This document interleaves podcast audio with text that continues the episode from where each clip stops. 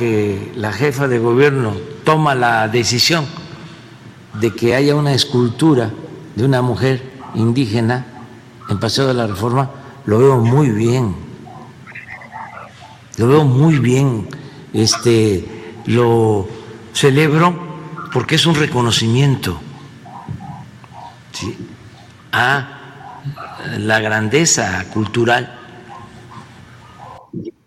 Pues entonces este punto de acuerdo planteaba lo siguiente, que ahí donde está la glorieta de Colón, pusiéramos a Colón en un reconocimiento como un gran personaje internacional.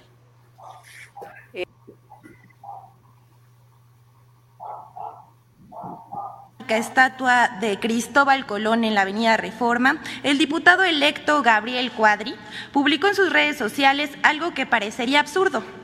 Destruye el gobierno de la Ciudad de México a Cristóbal Colón en el Paseo de la Reforma por un engendro sectario.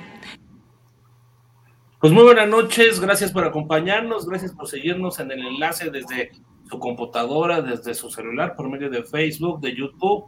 Vamos a platicar sobre esta polémica decisión, no tan polémica, pero hay personas que ya están en contra o que están criticando la decisión de quitar a Cristóbal Colón, quien ha estado 100 años esta estatua ahí en la famosa glorieta frente al Senado de la República sobre el Paseo de la Reforma.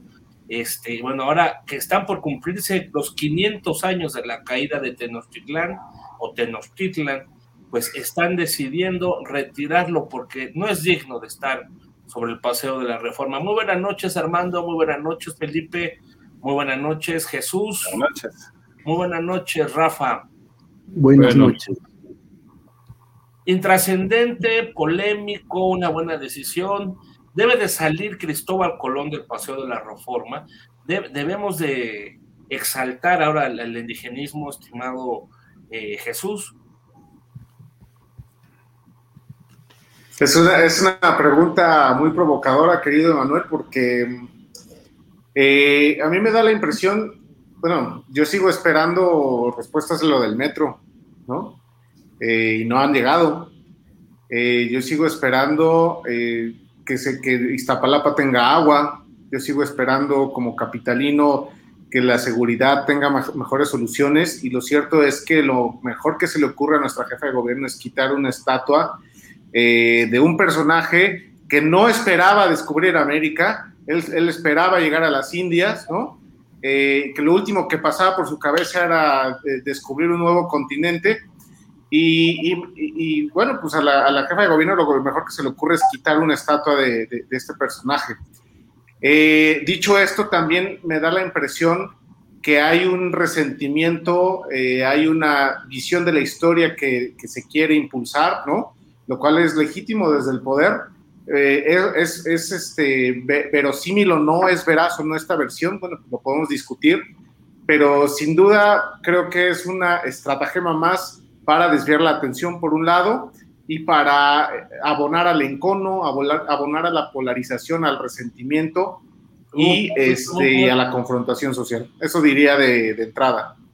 Te fuiste muy fuerte. Es parte de esta propuesta eh, de la 4T, este, este cambio de la forma de ver las cosas, este cambio de gobierno, este cambio de pensamiento.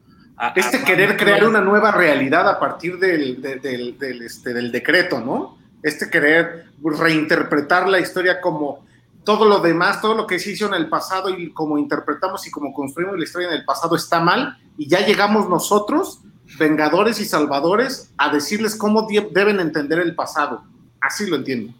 Armando Flores, en esta nueva realidad que vivimos en todos sentidos, una realidad cultural, una realidad social, una realidad post pandemia, ahora una realidad también con el nuevo, con, lo que está pasando con el cambio climático, en, el tema histórico y cultural. ¿Qué piensas de, esta posición de ahora de remover a Cristóbal Colón? Esta idea de darle más fuerza, revalorizar al indigenismo, a nuestras raíces y, de mover hacia otro parque va a estar ahora en Polanco, en la zona FIFI, Cristóbal Colón. Eh, em, la complicas porque haces este Muchas preguntas. con, muchos, con muchas aristas. Eh, si la primera parte de la pregunta es, este, ¿qué piensas de que muevan a Colón? A mí me da igual que muevan a Colón o no lo muevan. Eh, pero cuando haces la segunda parte, que se, eh, que se enaltezca el, indigenismo mexicano, entonces ahí no me da igual. Creo que es algo muy bueno y muy correcto. ¿Qué se haga con Colón? Por supuesto que es un personaje impresionante en la historia. Cuando era joven y, leía este, la, biografía de Colón, eh, me parece que la de Salvador Madariaga, este, me sentía yo navegante, o sea, eh, es padrísimo lo que hizo una persona con una educación tan modesta eh, y descubrir el nuevo mundo sin, sin pretenderlo, hay que decirlo también así, pero este, es todo un empresario, ¿no? Todo un, hombre de empresa que, que, busca los recursos, que toca puertas y que sufre en el camino este, el rechazo de los marineros y, él llega, ¿no? Eh, pues es un personaje. varios motines ahí durante el viaje, incluso estuvieron a punto de regresarse, ¿no? Sí, digno de, de encomiarse, ¿no? Digno de encomiarse. Pero a mí en lo personal, eh, este, me, da igual que, esté ahí o no esté ahí. Eh, prefiero que se hable de la cultura indígena, sí. Por ahí van mis dos eh, primeras respuestas. La, la, tercera creo que, que, tiene que ver con que si es importante este cambio o no. Pues yo creo que es algo,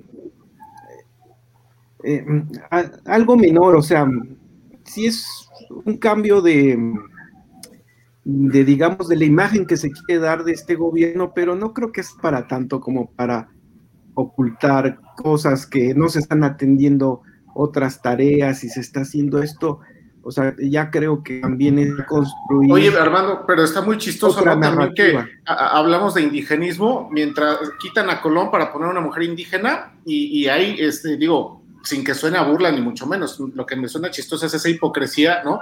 De, decir que van a poner a una indígena y, abajo, ¿no? Abajo del monumento hay personas que no tienen casa. Abajo del, del, digo, del monumento hay personas que están pidiendo dinero o sea, eh, si vamos a hablar de una eh, eh, justicia social, deberíamos empezar por la gente que está viva, ¿no?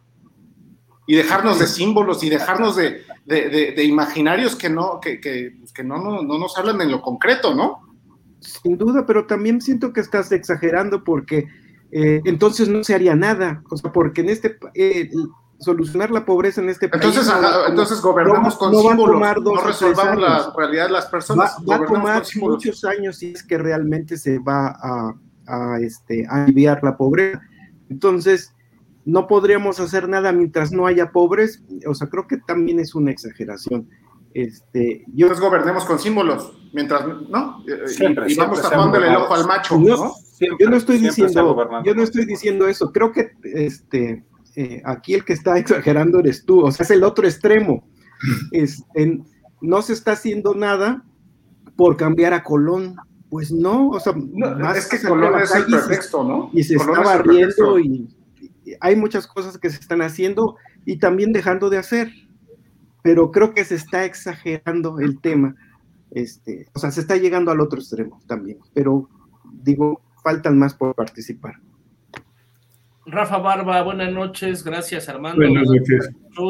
Eh, saludos a Aurora Monroy que nos envía su primer comentario. Saludos y seguimos esperando que los hospitales tengan insumos, dice doña Aurora Monroy. Rafa Barba, mueven eh, la historia del lugar, bueno, bueno, no la mueven del lugar, le dan otra visión, otro tipo de, enfoque, y pues sacan de, quizá una de las avenidas, no sé si sea la más importante o de las más importantes de México, el Paseo de la Reforma, este, históricamente esta avenida en el centro del país, que une Palacio Nacional con, con el bosque de Chapultepec, deciden quitar de ahí porque ya no es digno ahora de nuestras principales avenidas a Cristóbal Colón. ¿Qué opinas, Rafa? Bueno, de entrada, este, la avenida de la Reforma yo creo que es eh, la, la, avenida más emblemática de México a nivel mundial, es una avenida conocida a nivel mundial, ¿no? La puedes comparar con la Quinta Avenida, con, ah, con, cualquier calle famosa, eh, que es el emblema de cualquier país. Tenemos este, a paseo de, a paseo de la Reforma quitar o no quitar a Colón, creo que ya, es algo muy específico. Creo que realmente un poco lo que comentaba Chuy, quieren reescribir una historia en base a aquí.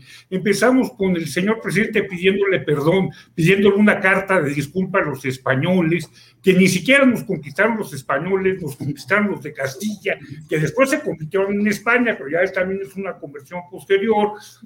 Este, luego salimos con la payasada esa de cambiar la noche, el árbol de la noche triste por la noche victoriosa, no me acuerdo cómo le cambió el, el, nombre de nuestra querida Claudia, y así estamos perdiendo el tiempo en una serie de banalidades, en cambiar una historia que ya está escrita y que ya está, ya está enseñada de, de alguna manera, que sí, como todo, la historia describe los vencidos, y puede haber un cambio en la historia, una visión del otro lado pero no... Los vencedores, Rafa, no los vencidos. Perdón, los vencedores.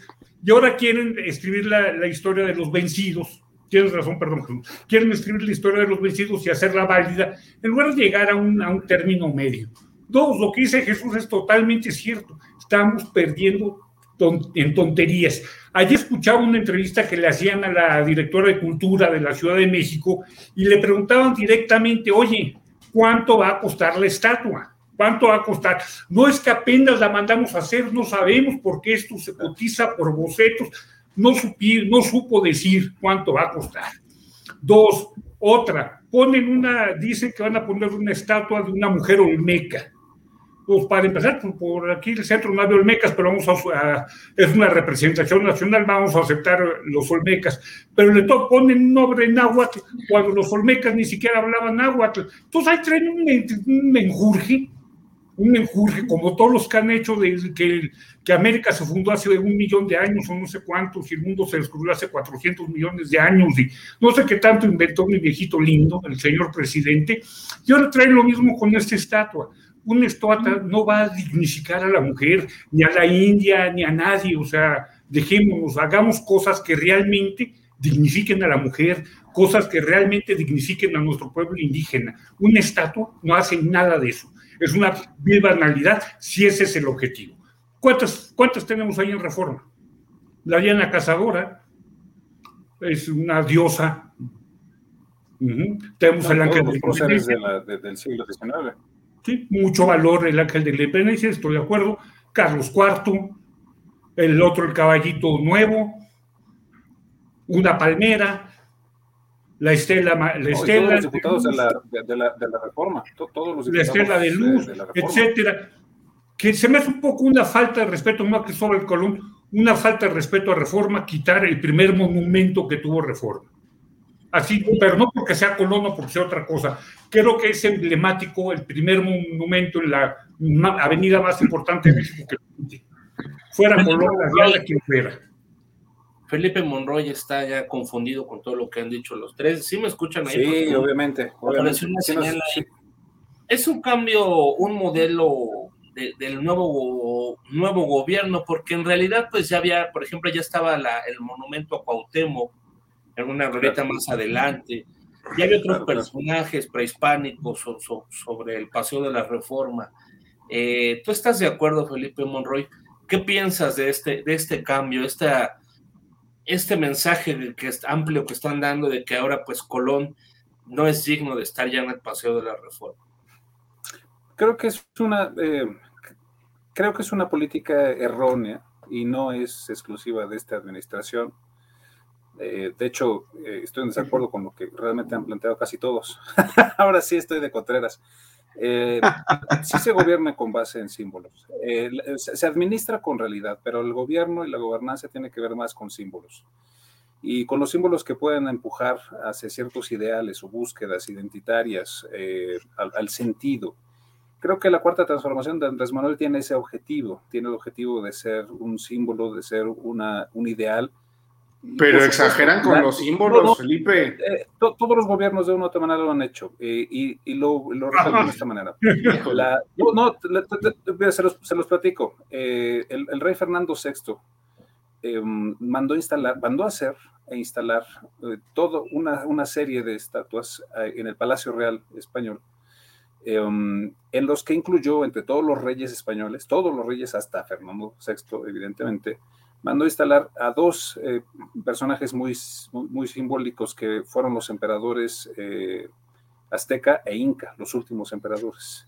Entonces, allá está Moctezuma, eh, en el Palacio Real.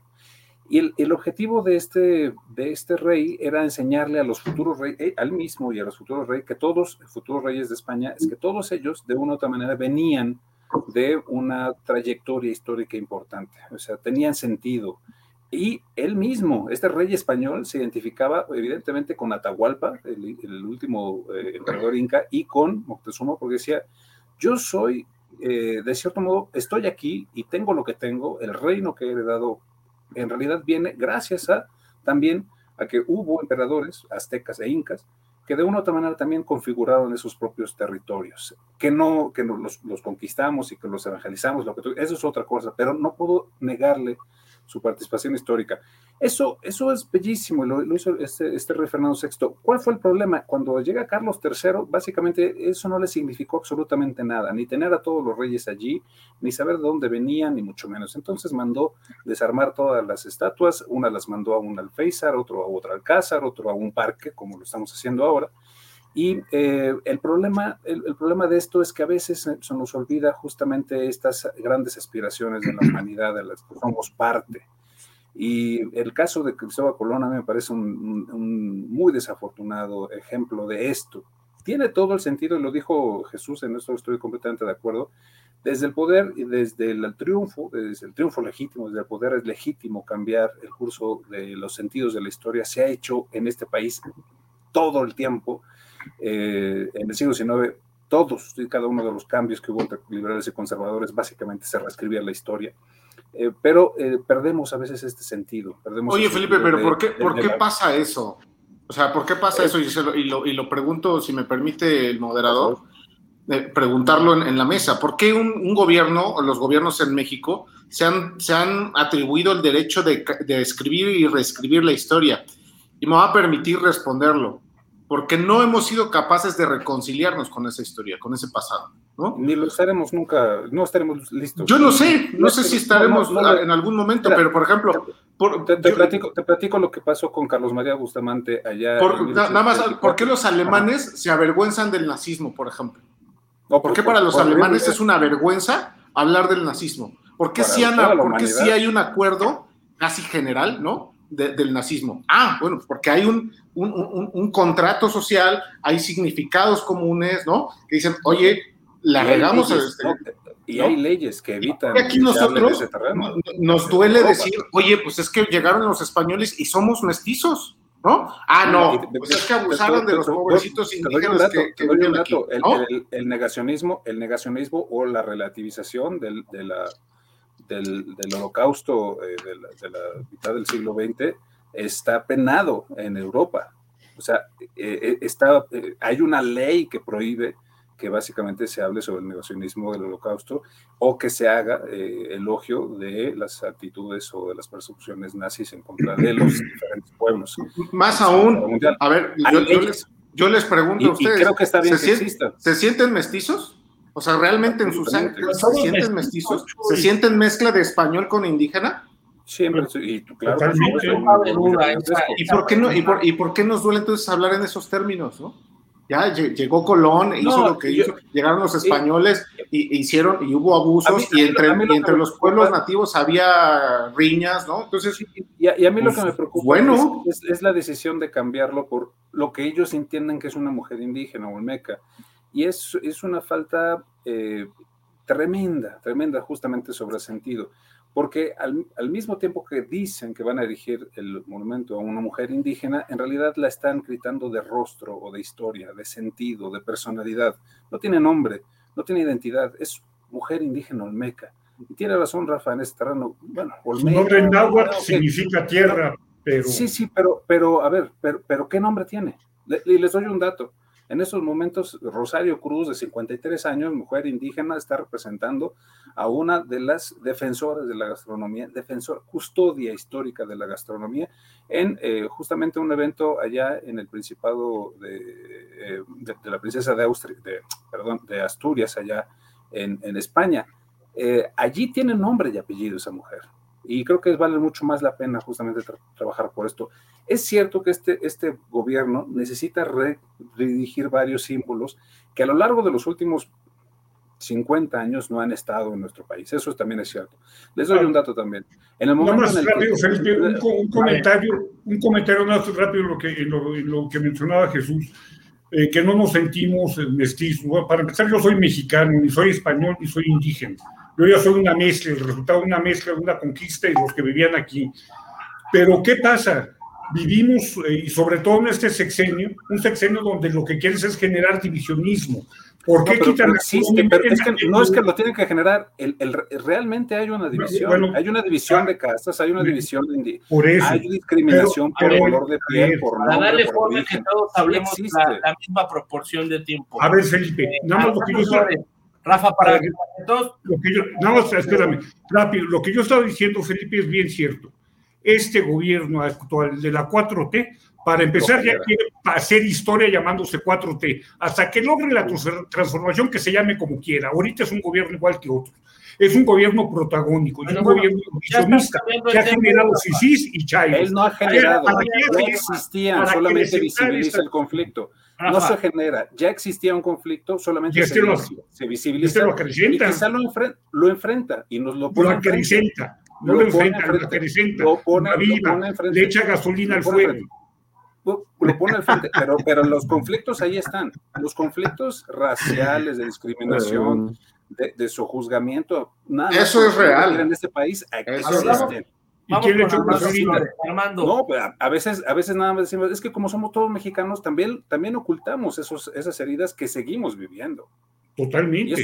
Y, y, por desgracia, al quitar a Colón, que tiene una personalidad histórica en la humanidad gigantesca, está bien que lo pongan en otro lado, me, da igual, en ese terreno coincido con, Armando. No, a mí me pero en, el, en, en, la reivindicación justamente de nuestra, de nuestra identidad también indígena, la despersonalización, es decir, nada más decir que es mujer, es indígena y eso ya, nos pone palomita en la historia, es absurdo. A ver, a mí me hay, da igual. Hay mujeres con nombres indígenas que realmente están haciendo historias. Han retirado la estatua en el, bueno, Colón ha tenido broncas en la historia moderna, contemporánea. Lo han retirado en Estados Unidos, lo han retirado en Bolivia. también de ese monumento, también de ese monumento lo retiraron porque este, lo dañaron en una manifestación y quedó fuera de, lugar varios, eh, bastante tiempo, no recuerdo el tiempo, y no hace mucho. Sí, perdón, te interrumpí. En varios países está esta, esta este nuevo, nueva conversación sobre lo que estamos haciendo en la historia. Y a lo mejor son, son preguntas clichés o preguntas que, este, que se han respondido o que no se han respondido. Pero estamos en deuda con nuestro pasado, Armando. Necesitamos realmente revalorizar en, en, esto que ha sucedido en los siglos, en las décadas, una, una división muy grande en México en lo que es la pobreza con la riqueza, una, brecha enorme en, medio, eh, en, este cambio a lo, mejor de, paradigma histórico. Necesitamos revitalizar, revalorizar, eh, eh, ver otro camino, que es lo que está planteando el, gobierno actual. Sin duda, y también pues son visiones naturales de cada gobierno. Cada gobierno ha venido y, e impone su visión del mundo y es natural, o sea, es natural yo, no, a mí no me molesta para nada eso. Eh, yo no le, o sea, admiro a Colón por lo que hizo, pero también lo detesto. Recordemos que prácticamente eh, desapareció a una comunidad indígena en, la española, en lo que es hoy este, República Dominicana y Haití, por una sobreexplotación, porque el pobre en su ignorancia, pues quería llevarle eh, dinero a, los reyes, ¿no? Y, pues una cultura este, pues prácticamente del viejo mundo, empapada de lo español, de lo portugués, y quería oro y quería plata para la reina, cuando la reina, que era muy inteligente, quería súbditos, ¿no? Y estaba bien contenta con el descubrimiento de Colón. Quería aumentar el cristianismo, ¿no? La reina. Y Colón estaba en otra cosa y hasta el bote fue a parar, ¿no? O sea, eh, estuvo preso por su crueldad, fue juzgado por su crueldad. Entonces, tampoco es un personaje que, al, eh, o sea, si hay que mirar este, las habilidades que como marino tuvo, pero como un personaje humano tal vez eh, tenía muchas carencias, ¿no? Sin juzgarlo, era un hombre de su tiempo. España era un país, bueno, no era un país, era un, conjunto de, este, reinos este, que, venía de, guerras y guerras, y había mucha ignorancia también ahí en España, y por eso llegó la gente que llegó. Pero también es admirable que esos españoles que de repente despreciamos, este, pues sí se, sí formaron familia con los, este, oriundos de aquí, ¿no? O sea, sí somos mestizos gracias a eso. Si hubieran llegado eh, las personas que llegaron a Estados Unidos, pues no habría razas indígenas, hubieran arrasado con todos nosotros. Entonces, sí hay pros y sí hay contras, ¿sí? Pero yo creo que también, eh, eh, este, pues sí hubo, crueldad, ¿no? Y la visión de los vencidos es un librito. No se ha escrito mucho sobre la visión de los vencidos. En realidad es un pequeño libro y también creo que se debe de escribir ciertas cosas. Recordemos que esa, esa estatua la mandó a poner Maximiliano de Hamburgo, ¿no? Y este, y es una estatua, pues, al genio europeo que vino y nos descubrió. ¿no? Entonces, también eh, deberíamos valorar eso. Ya de algunos, este, algunos españoles radicales, ¿no? Y al final ahí se quedó. Y también vi dónde lo van a poner, lo van a poner en Polanco, está todo dar. Este, ahí les va a quedar muy bien en el Parque de las Américas. Entonces, este, eh, tampoco lo veo, lo veo mal, no le están dando un mal lugar. ¿eh? Ahí va a ser valorado. Va a estar junto a un prócer boliviano. Sí, no, a ver. yo reitero, lo, yo reitero lo que dije, lo que dije al principio. Me da igual dónde esté Colón, me da igual todo eso. Al final de cuentas, yo no le tengo ninguna admiración al señor Colón, ni ningún odio al señor Colón. Punto. O sea, como dice todo lo que describe Armando es totalmente cierto y válido. Me vale gorro Colón. A mí lo que, lo que, lo que está detrás de es el chiste. Están reescribiendo una historia para generar más encono social. Están gastando un dineral que no sabemos cuánto, eso sí, critica que no sabemos cuánto se robó este y otro. Y aquí están mandándose una tatua que no saben ni lo que va a costar, no saben decir lo que va a costar. Todo, o sea, realmente es el fondo de esto, ¿no? Si Colón era bueno o mal, si merece estar en reforma, que lo determinen los grandes historiadores del mundo. Yo ni vela en el entierro tengo, ni tengo la capacidad para poder, este, ni soy historiador para poder analizar todo eso. Lo que sí analizo como ciudadano es, ¿para qué tirar tanto dinero faltando vacunas? Estamos como Gatel, que cada niño que se vacuna amparado es quitarle la vacuna a un adulto y entonces ¿para qué mandamos 300 mil a Costa Rica si nos hacen falta vacunas? Pues ahora resulta que pues, estamos como, como el meme de ahora. Cada bolillo que te comiste ayer por el susto del temblor le quitó la torta a un hambriento. Pues no, no, mueren. Pues, están tirando dinero en una escultura que no es necesaria. ¿Cuántas tenemos por ahí guardadas en algún lado que se podría poner ahí si el objetivo es quitar a Colón? Pues, ay, hay muchas pues pasen una de Sor Juana o de quien quieran. Ahí tiene razón Jesús, o sea, el objetivo no es quitar a Colón, creo. El objetivo es el otro, reivindicar a la mujer y a los indígenas. Pues que reivindiquen a la mujer mexicana, ya los indígenas ya pasaron hace mucho tiempo. Mejor que reivindiquen a la mujer mexicana. millones de personas que nos están Ya somos mexicanos, ya somos mexicanos sí, sí, pues, pero también A ver, tienen una, una vamos identidad. A leer rápidamente, Ebert o Hebert Mendoza, saludos, gracias por sus comentarios. ¿Y de qué sirve la pregunta? El daño a este gobierno ni le va ni le viene el mobiliario hermano, ni lo que la gente piensa. Gracias, Herbert. Eh, nos dice José de Jesús Gutiérrez, hay discusiones que no aportan mucho cuando no contextualizamos la historia. El método histórico correcto no es juzgar el pasado con criterios del presente.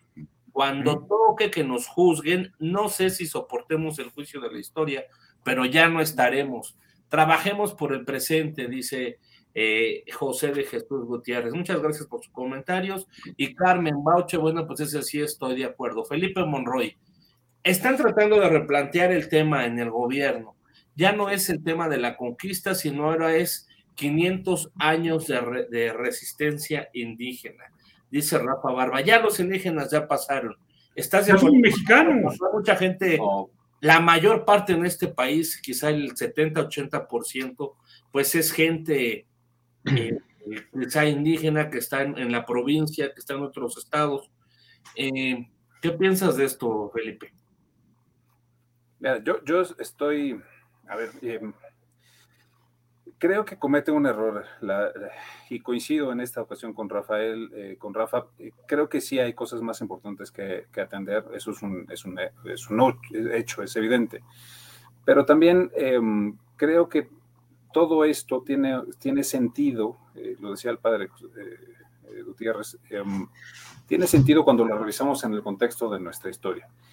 En realidad parece mentira, pero estas, estas polarizaciones, estas tensiones que ya existen en este país, esta discriminación, estas, estas eh, búsquedas hacia otros imperios que puedan ser mejores que nuestra propia identidad, siguen existiendo como existieron en el siglo XIX.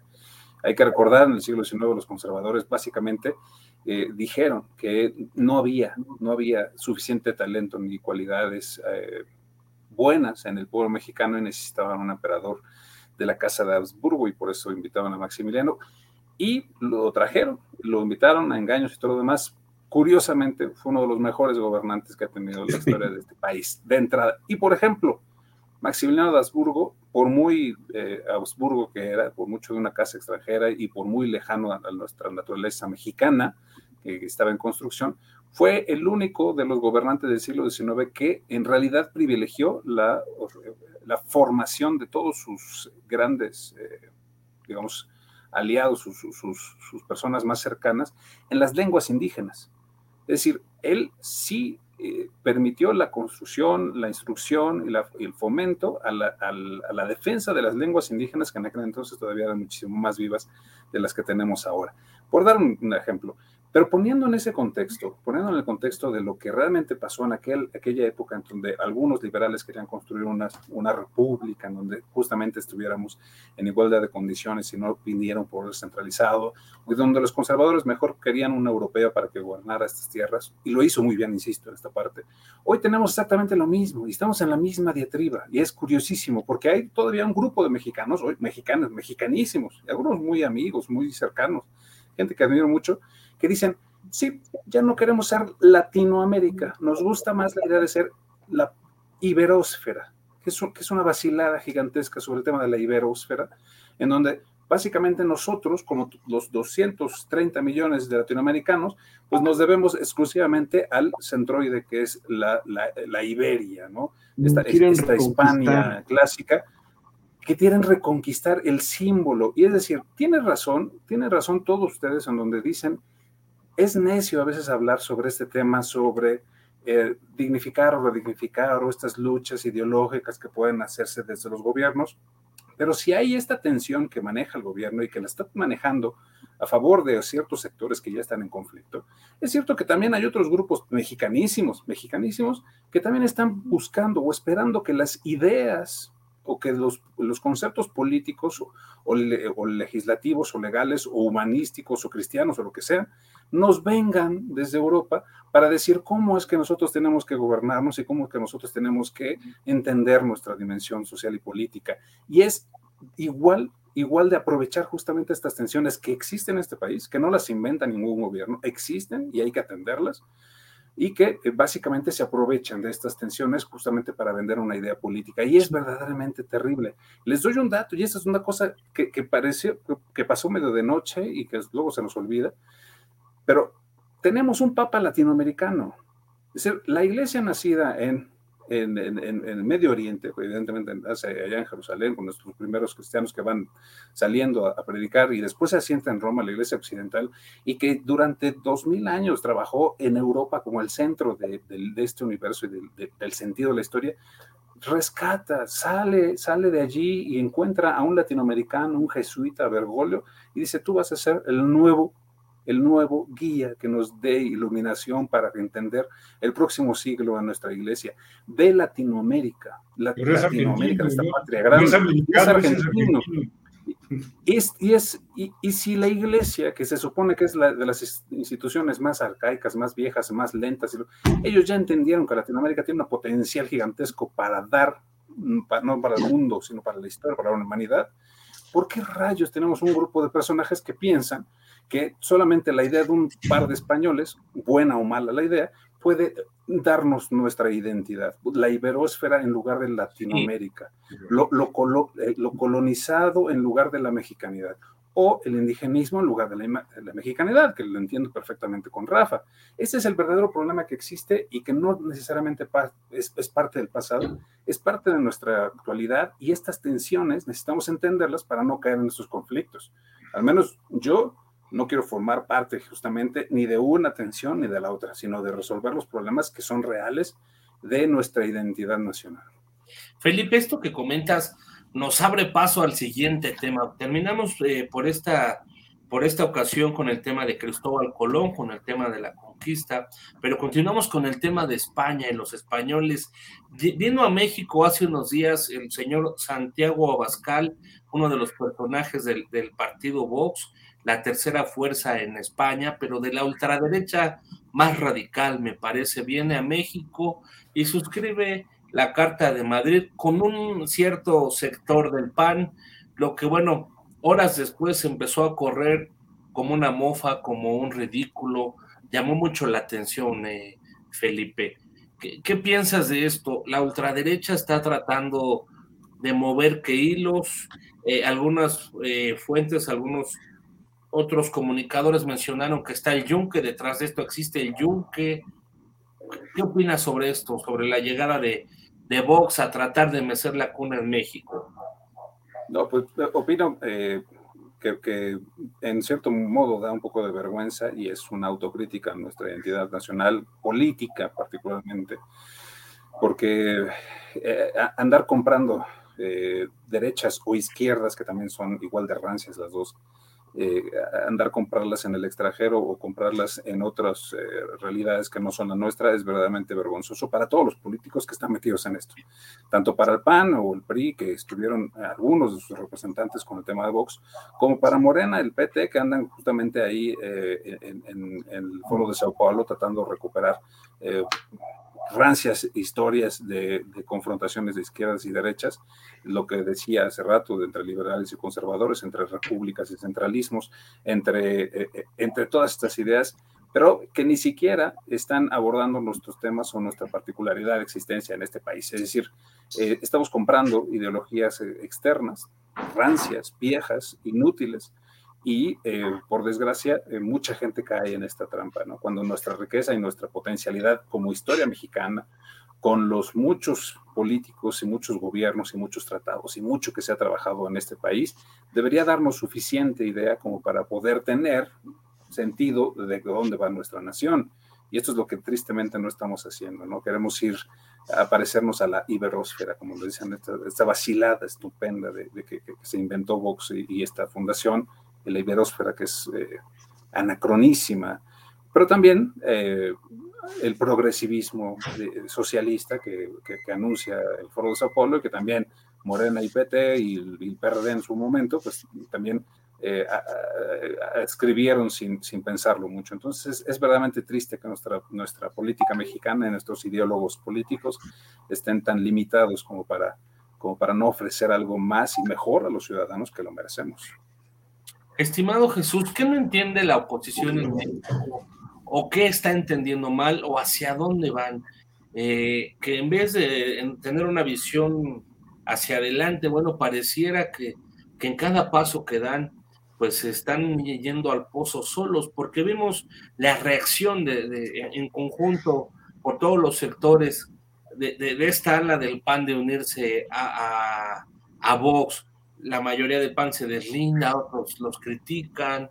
El presidente Eso fue muy chistoso, la verdad. Eso fue muy, a mí me dio, me dio, me, resultó muy simpático, ¿no? Que, como dice Felipe, unos necesitan ser validados como de derecha por alguien de afuera, ¿no? Como si les dieran palomita. Ah, si eres de derecha, excelente, ¿no? Y otros no quieren ser asociados con esa derecha. No, no, no, yo me desmarco, ¿no? Porque eso no, eso no me representa. Me resultó muy simpático eso, eso como esos extremos, ¿no? Eh, y, mi reflexión en el fondo, ¿sabes qué fue? Fue que para mí, mi opinión personalísima es que a estas alturas de la historia, ¿no? Aunque Fukuyama hace algunos años dijo que, que habíamos llegado al fin de la historia, yo coincido en cuanto a que hemos llegado al fin de las derechas y las izquierdas, ¿no? O sea, yo creo que hablar a estas alturas todavía de derecha y de izquierda y entonces tú eres libre mercado y pro individuo y no sé qué y no sé cuánto, ah, entonces eres de derecha. Y tú eres colectivista y eres este, del Estado de benefactor, ah, entonces eres de izquierda. Creo que no hemos, si, si seguimos entendiendo el mundo así, creo que no hemos entendido nada, y lo digo con mucho respeto. No hemos entendido nada si nos seguimos poniendo las etiquetas de, ah, es que tú eres de derecha y tú eres de izquierda porque piensas de esta manera y, tú piensas de esta otra. Cuando los debates de alto nivel en la academia te están diciendo, oye, ¿sabes qué viene dentro de 50 años? Viene la singularidad. ¿Por qué? Porque la singularidad va a, desatar, va, a ser, va a ser desatada por procesos de desarrollo tecnológico de inteligencia artificial. Y entonces los debates ya no van a ser si eres de derecha o de izquierda. Los debates van a ser, ¿eres ser humano? ¿Qué te hace ser humano? Te, hace ser humano el hecho de, que incorporas elementos tecnológicos a tu cuerpo, entonces eres cyborg o, o qué eres, ¿no? ¿Dónde está la mente y dónde está la conciencia? Esos son los debates que vienen. Y esos son los debates que la tecnología está impactando, ¿no? A las burocracias y las burocracias no son lo suficientemente ágiles para reaccionar a esos impactos de la tecnología. Entonces, seguir hablando a estas alturas de derecha y de izquierda no solo me parece divisorio, egoísta, este, limitado, ¿no? Sino con todo respeto me parece hasta estúpido. Qué bueno que es con todo respeto. ya saben quién, ¿no? Oye, Jesús. Jesús, este, me quiero, me quiero poner el saco. Adelante, por favor.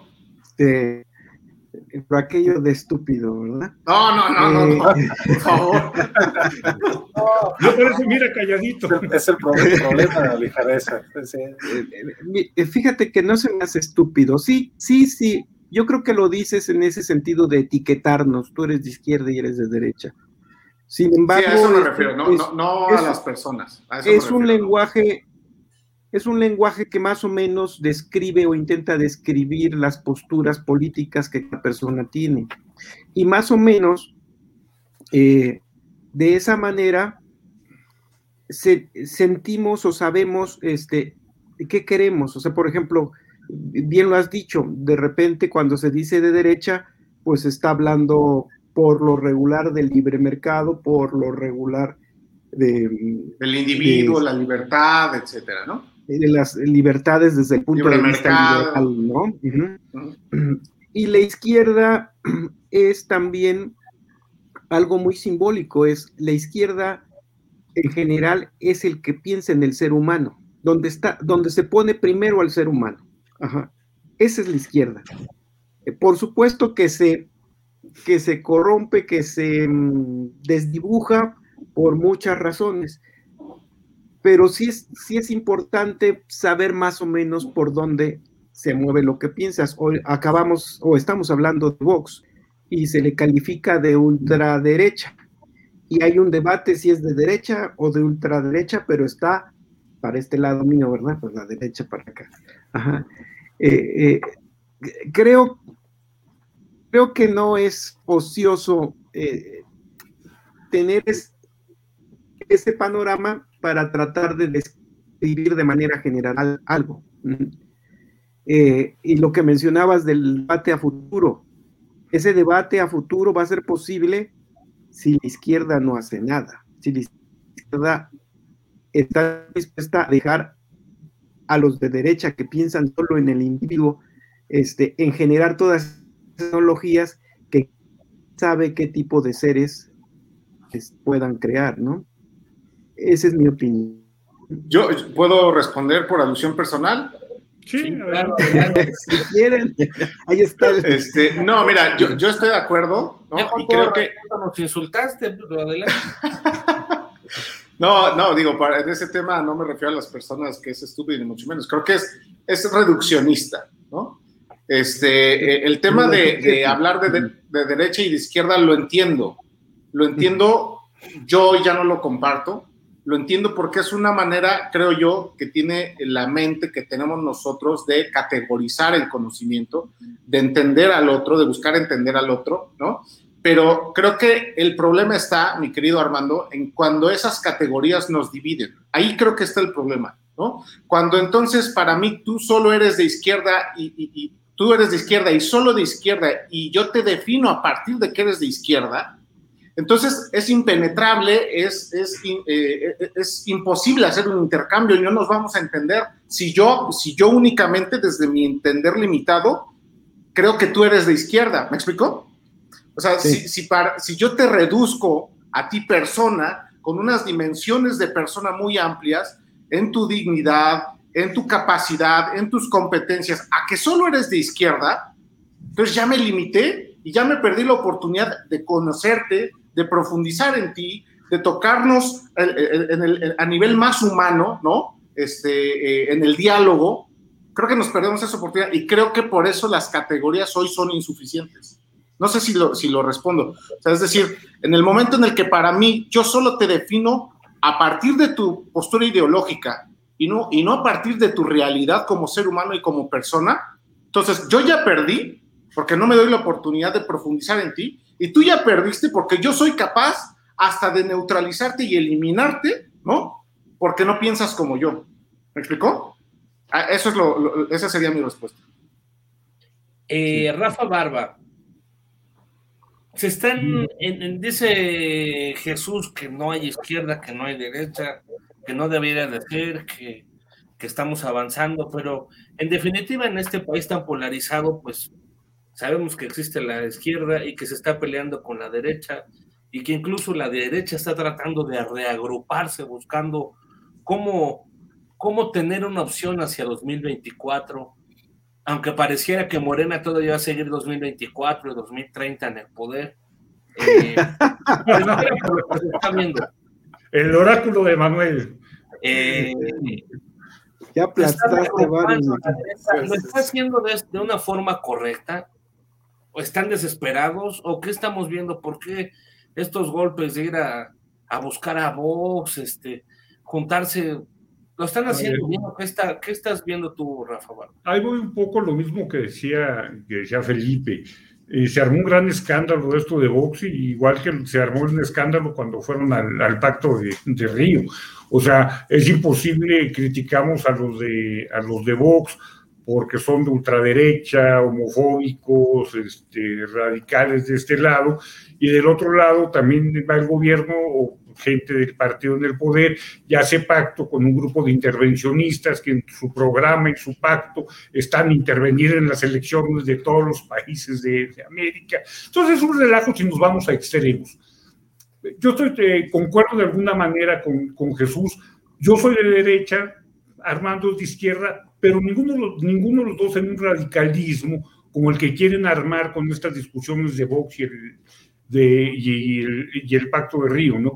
Creo que sí, tiene, habemos gente que tenemos un poquito más de pensamiento hacia el libre mercado, hacia el libre comercio, hacia la tecnología, hacia ese y otro difiero de, ahí sí de Armando, decir que la izquierda piensa en la persona y la derecha no, yo soy de derecha y pienso muchísimo en la persona también. Entonces creo que son de esas etiquetas las que, las que realmente por las cuales Jesús no quiere que den estas dos palabras.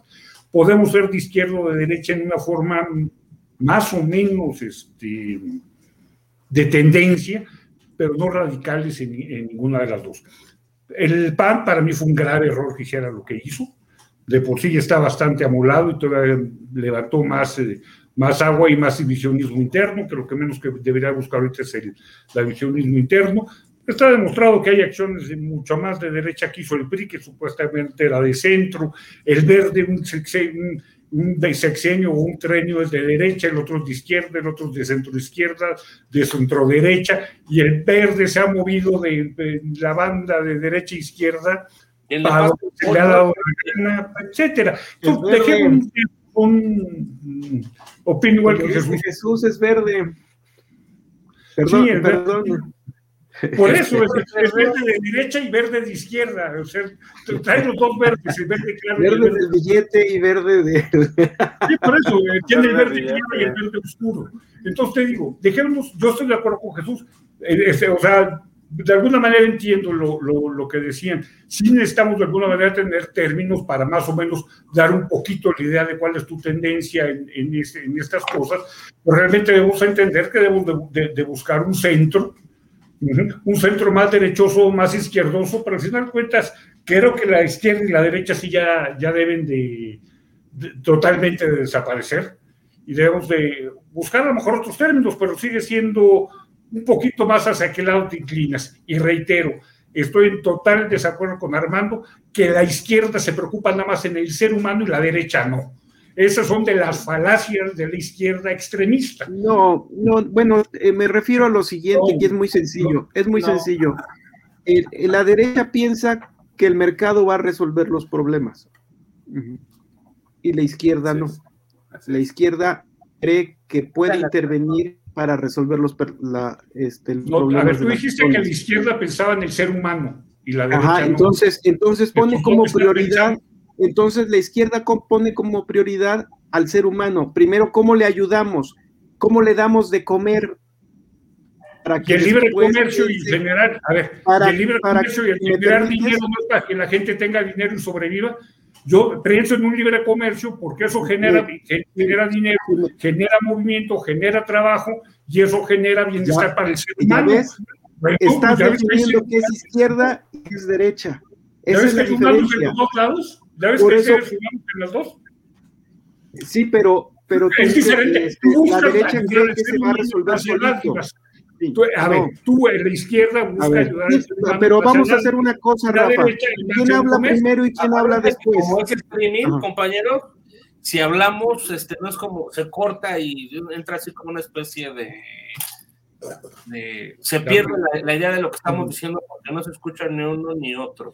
Vamos a darle paso a Armando y luego a Rafa. Armando, Bueno, simplemente es eso, eh, que, que los de derecha, como lo acaba de decir Rafa, ajá, este, piensan que el mercado va a resolver las cosas y va a ayudar a la humanidad.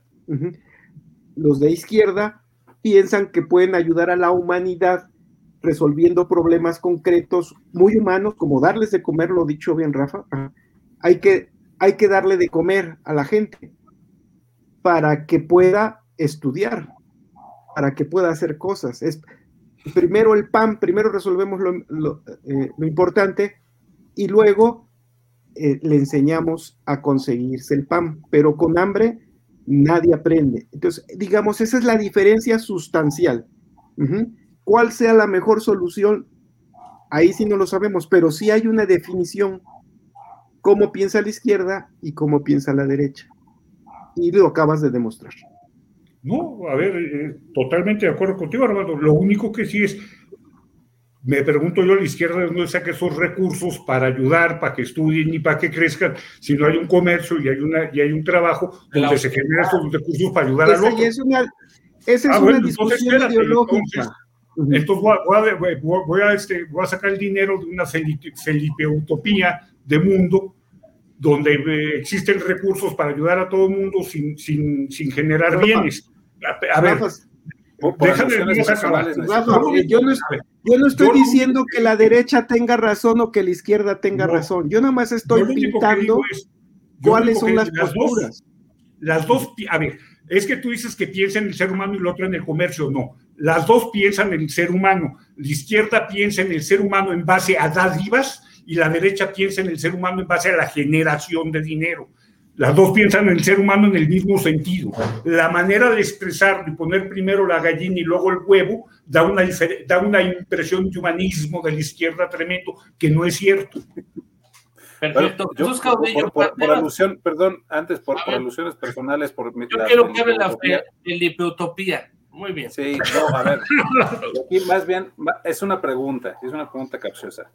Eh, usualmente la derecha se, está, se identifica con el tema del conservadurismo, las tradiciones, incluso la religión, y la izquierda supone que es la transformación. Y sí, en el sentido eh, eh, económico, creo que tienen ambos razón en ese terreno.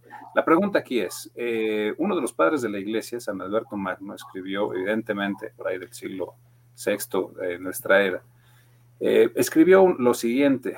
Él decía, eh, hablaba sobre un concepto que en la Iglesia Católica se conoce como el destino universal de los bienes. Lo que quiere decir es, eh, Dios creó a, todas las cosas, creó este planeta, creó todas las cosas que hay en ella y nos creó a nosotros y cada uno de nosotros somos hijos de Dios.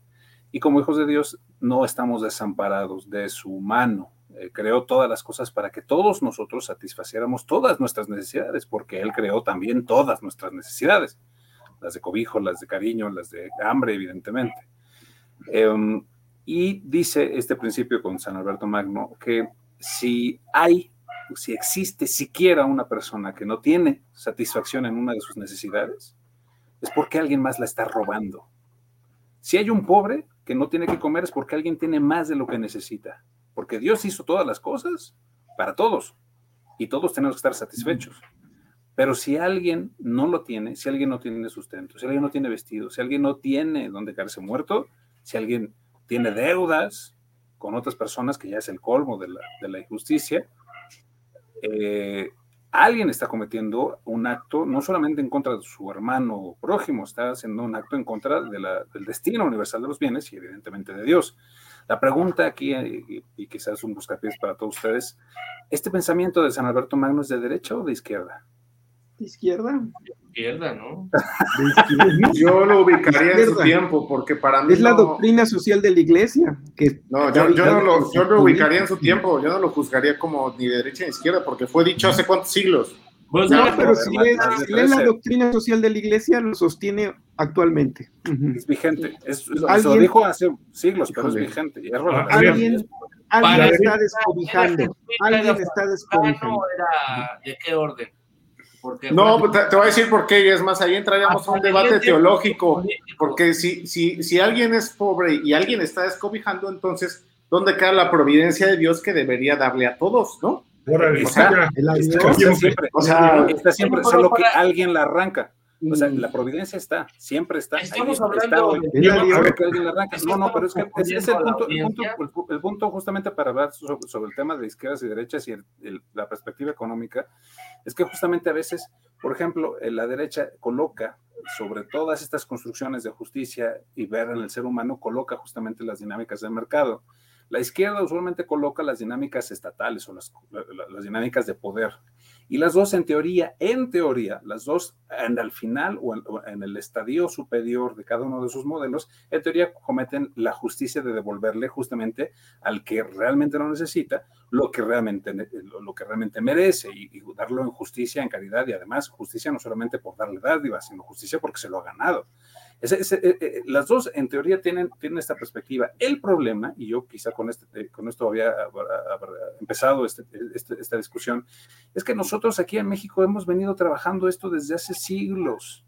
Y nosotros tenemos grandes pensadores y tenemos grandes historias, y tenemos una historia política tan vasta que me parece verdaderamente ridículo que se pongan a, recuperar a un sujeto que tiene dos tuercas en el cerebro y que piensen que ahora tenemos que ser mejores solamente porque nos traemos a un español.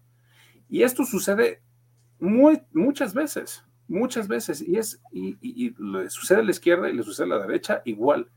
Y justamente tiene por ahí un poco lo que decía eh, Jesús al principio de, de todo este espacio, es que nos hace falta justamente esta reconciliación con nuestra identidad y la reconciliación con una identidad que es hiper compleja que, viene evidentemente no solamente de blancos y negros, sino de muchísimos matices de grises, y que al no reconocerlos, evidentemente nos estamos agarrando de teas ardientes que, ni siquiera eh, comulgan con nuestra identidad nacional.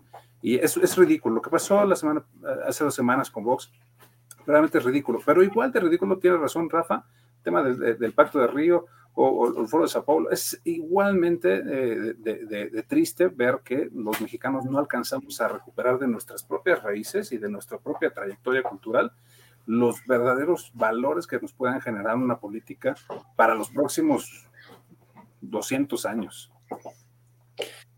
Para finalizar, debemos de volver al centro, entonces, ¿es lo que opinan o qué opinan? Debemos de regresar al centro, a este centro que quizás se, apostó en México después de la revolución con el PRI. Yo creo, más que regresar al centro, yo creo que más bien debemos dejar de casarnos con nuestras ideas.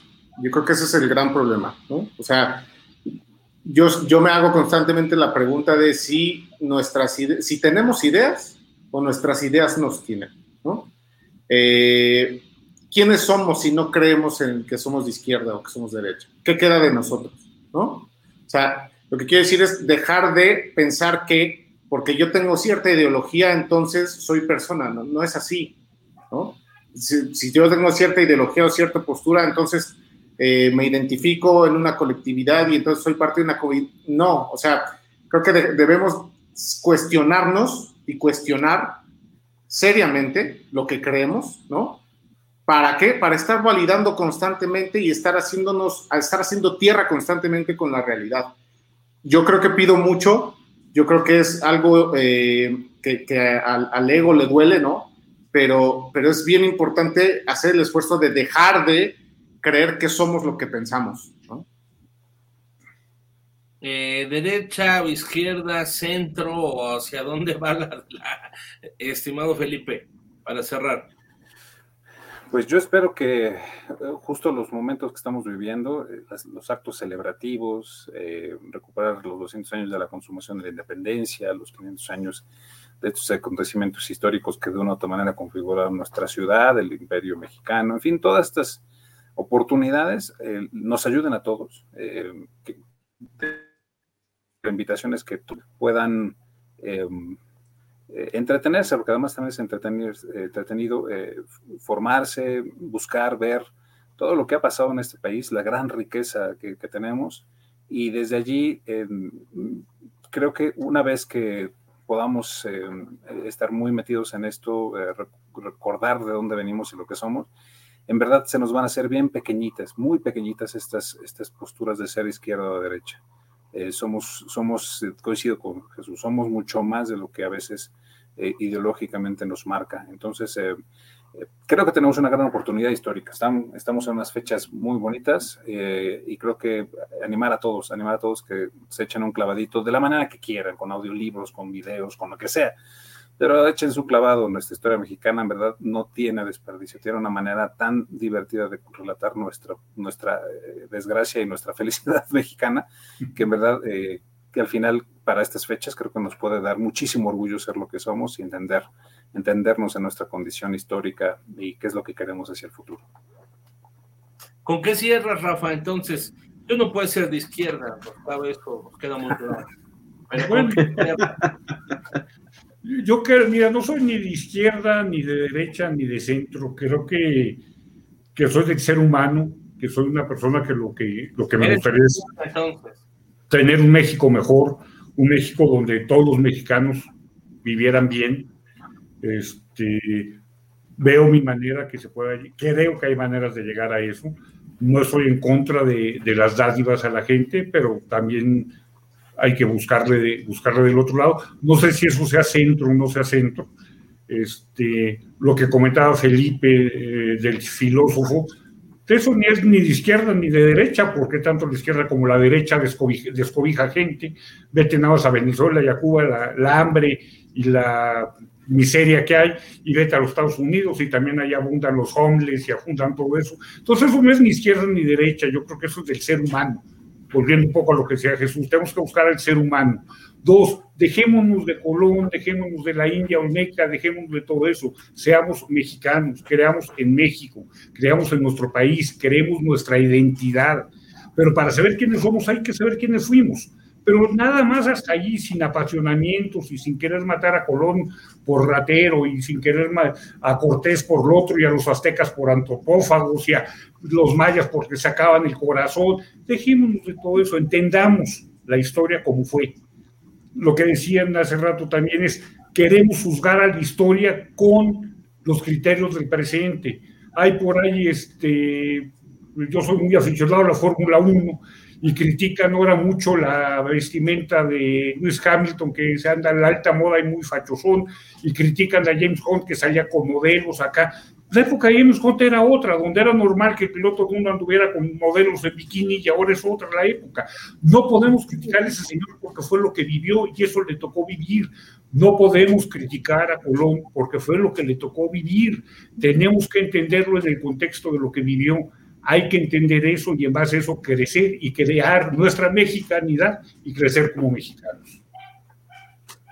Armando Flores, para finalizar, dice Rafa, dice Felipe, dice Jesús, que bueno, pues que ahora no debe de existir la izquierda, la derecha, el centro, a un lado, arriba. Yo digo que existen porque no describen nuestras preferencias, pero yo creo que debe privar la razón debe privar la razón.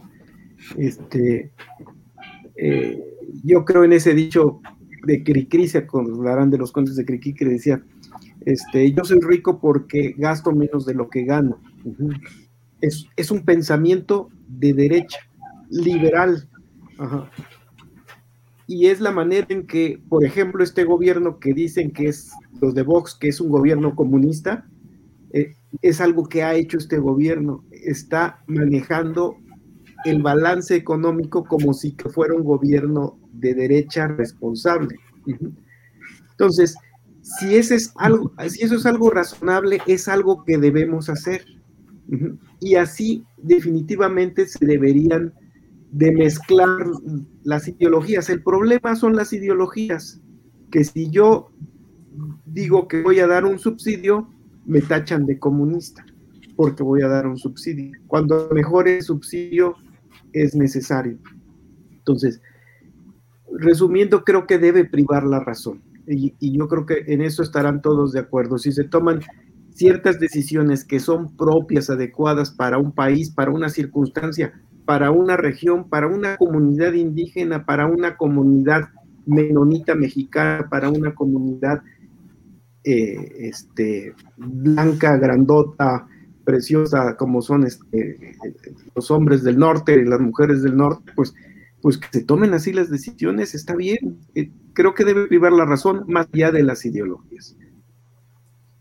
Bueno, pues muchas gracias Jesús, muchas gracias Rafa, muchas gracias Felipe, muchas gracias Armando y sobre todo muchas gracias a ustedes que el que nos vea nos envíe sus comentarios, nos comparta en Facebook, en YouTube, en Twitter, nos envíe también si está de acuerdo, si está en desacuerdo, pues nos ayuda a, decidir los temas. Estas dos semanas hemos estado cambiando un día el martes, otro día el miércoles, pero bueno, lo vamos a ir decidiendo, es parte de la flexibilidad del, Internet. Compañeros, se terminó el tiempo, perdieron sus vidas, perdieron sus cartuchos, así que pues game over, nos vemos la próxima.